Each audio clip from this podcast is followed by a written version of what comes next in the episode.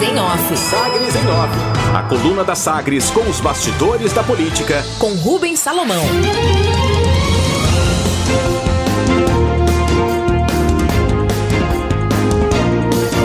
Governadores consideram políticas interestaduais de restrição e apelo à OMS pela vacina. Quadro mais grave desde o início da pandemia e a manutenção de discurso negacionista pelo presidente Jair Bolsonaro leva governadores a considerarem novos passos no sentido, no sentido de tomarem para si a função de coordenar esforços nacionais de combate à Covid-19. Gestores estaduais discutem a possibilidade de adotar políticas interestaduais com regras de isolamento, desde restrições de atividades até esquemas para possível lockdown, a depender do quadro epidemiológico de cada região. A possibilidade surge diante da ausência de participação do Ministério da Saúde em ações de isolamento social. Dessas medidas, os governadores também reforçariam a pressão contra o presidente Bolsonaro com um apelo à Organização Mundial da Saúde, a OMS, para que fornecedores internacionais da vacina atendam o Brasil, já que o anúncio de que o governo federal vai adquirir vacinas da Pfizer e da Janssen não tranquilizou o grupo. As discussões ainda não contam com a participação direta do governador de Goiás, Ronaldo Caiado do DEM, que é aliado do presidente e se afastou das conversas do Fórum de Governadores diante do quadro de infecção urinária nos últimos dias. Os governadores, no entanto, ainda buscam caminho para manter posição a favor da vacina e anti-Bolsonaro, sem com isso reforçar a pauta, a pauta política do governador de São Paulo, João Dória, do PSDB, que segue de olho na disputa presidencial de 2022 interesses. Além de Dória, o governador do Rio Grande do Sul, também tucano Eduardo Leite, tem aspirações próprias para a eleição presidencial e conta com o apoio de parte da executiva nacional do partido. Na esquerda, os governadores do Maranhão, Flávio Dino, do PCdoB, e da Bahia, Rui Costa, do PT, também procuram protagonismo nacional. Nessa concorrência, nesse ambiente de concorrência política, João Dória, de São Paulo, tentou reunir governadores no estado paulista nesta semana, mas sem sucesso. Discrição: os movimentos de Ronaldo Caiado na organização antibolsonarista de governadores seguem discretos e se resumem à assinatura em carta que questiona alegações do presidente sobre repasses de recursos federais aos estados.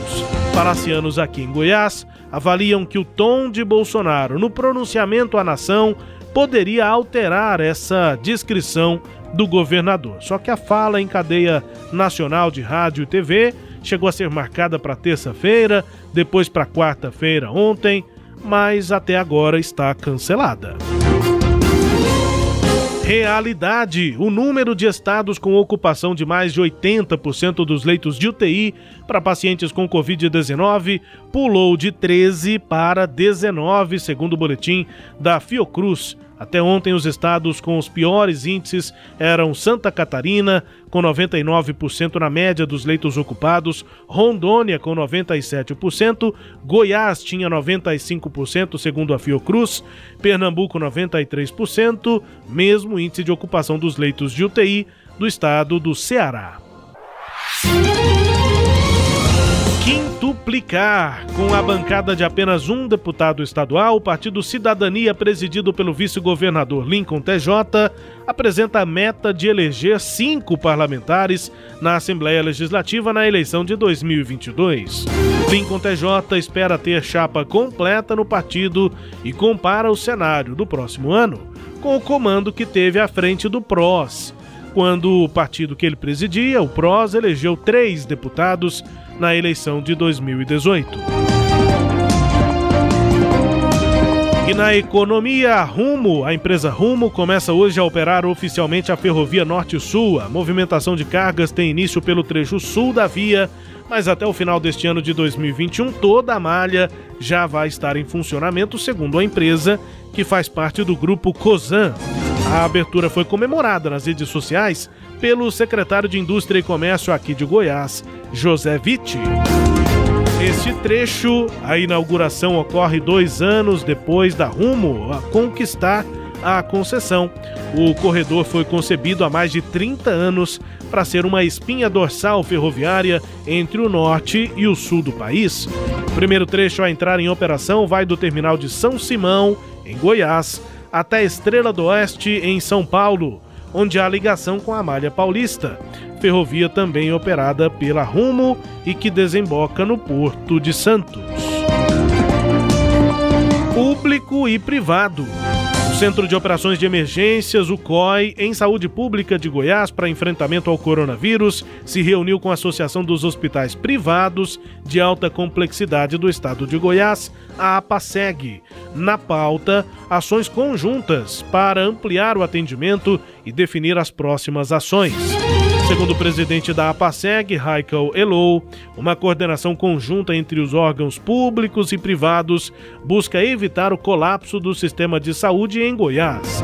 Segundo ele, a intenção é coordenar junto com o Estado, com as prefeituras e com o governo federal, e que neste momento não temos pacientes e não faz mais sentido para quem é o leito. É preciso diminuir o número de casos afirma Raiko Elou, presidente da APASEG.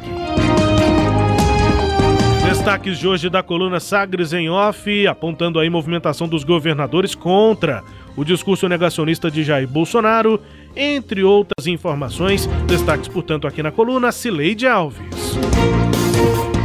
Rubens, é, o presidente da República criou esse, esse conflito com os governadores já no domingo, quando ele republicou uma, um tweet que saiu primeiro no, na SECOM, né, no site oficial da Secretaria de Comunicação da Presidência da República, é, com aqueles dados distorcidos a respeito é, dos recursos da União destinado aos estados o, a SECOM e o presidente da República, ao republicar né, essa, esse tweet, deu a entender que o governo federal estava distribuindo somas altíssimas de recursos aos estados por uma questão de discricionariedade do presidente da República. No caso de Goiás, eh, foram destinados 27 bilhões, só que esse recurso é todo o dinheiro que a União, por lei, é obrigada a encaminhar para os 246 municípios e também para o estado de Goiás. Isso irritou profundamente os governadores, porque ficou clara que a estratégia da presidência da República era botar nas costas do governo, dos governadores a falta de medidas para a contenção do vírus e também é, para abertura de leitos para doença. Então, essa, aí começa né, essa crise detonada pelo presidente da República. O presidente tentou, é, é, foi contido essa semana pelos chamados ministros bombeiros do Palácio do Planalto, porque ele quis é, escalar ainda mais essa crise, né? Daí o, o, a previsão de dois é, pronunciamentos que foram contidos. Os governadores responderam, os secretários de Estado de Saúde pediram uma ação coordenada do governo é, e tudo isso não aconteceu. E agora, quando você informa que os governadores é, consideram a, tomar essas medidas interestaduais, é uma saída que eles estão buscando para falta de coordenação do, da presidência da República. Definitivamente, o, o presidente da República não quer é coordenar ações de combate ao vírus. Isso está muito claro e nós chegamos na situação de hoje de completo descontrole do contágio por falta de medidas eficazes da presidência da Retério da Saúde. Então, ontem, é, o governador que está em, em repouso por conta de uma infecção urinária, ele se afastou, né, desse processo todo é uma estratégia dele para não entrar em conflito com o presidente, ele mudou a estratégia. E Rubens, o que a gente percebe é que nós estamos vivendo em março de 2021 uma história muito parecida com março de 2020. Lá naquele momento, quando havia apenas 12 mortos de coronavírus no Brasil, o presidente da República foi à televisão no dia 24 de março para dizer que era um alarme, que era um, um, o que estava acontecendo era alarmante, o vírus era só uma gripezinha e nada ia acontecer de tão grave no Brasil.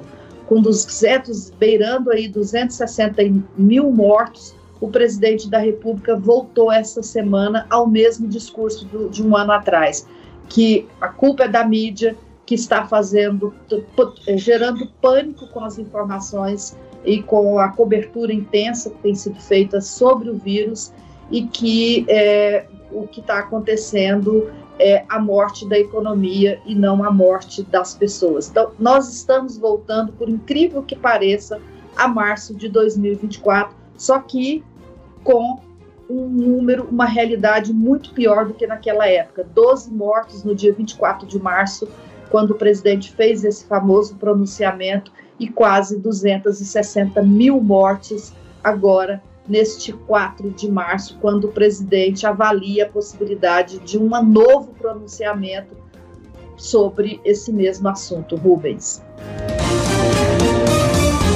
Não sei se tem previsão para essa quinta. Tem, Sileide?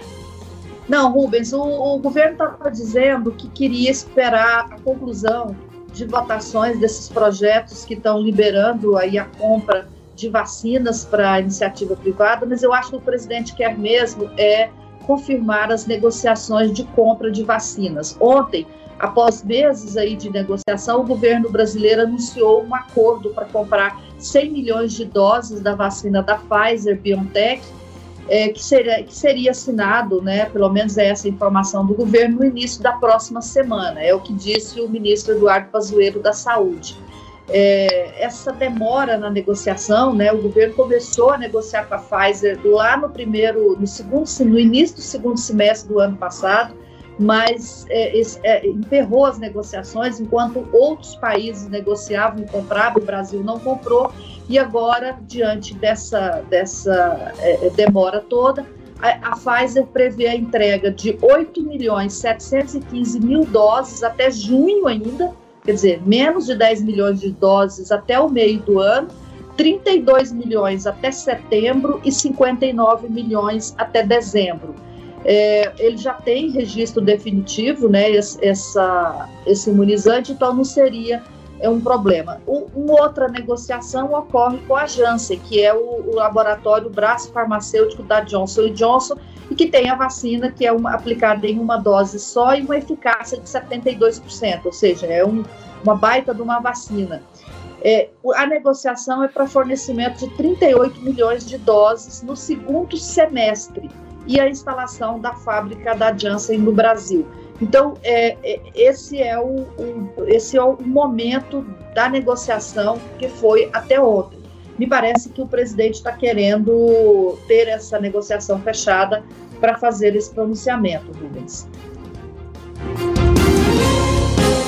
É, e os governadores estão reagindo nessa né, postura do presidente Bolsonaro. É destaque hoje na coluna Sagres em Off, que também é podcast, tem as análises e informações de Cileide Alves. A coluna está no Deezer, no Spotify, no SoundCloud e também nos tocadores do Google e da Apple. Todo o conteúdo lá no sagresonline.com.br. Sagres em Off. Sagres em Off.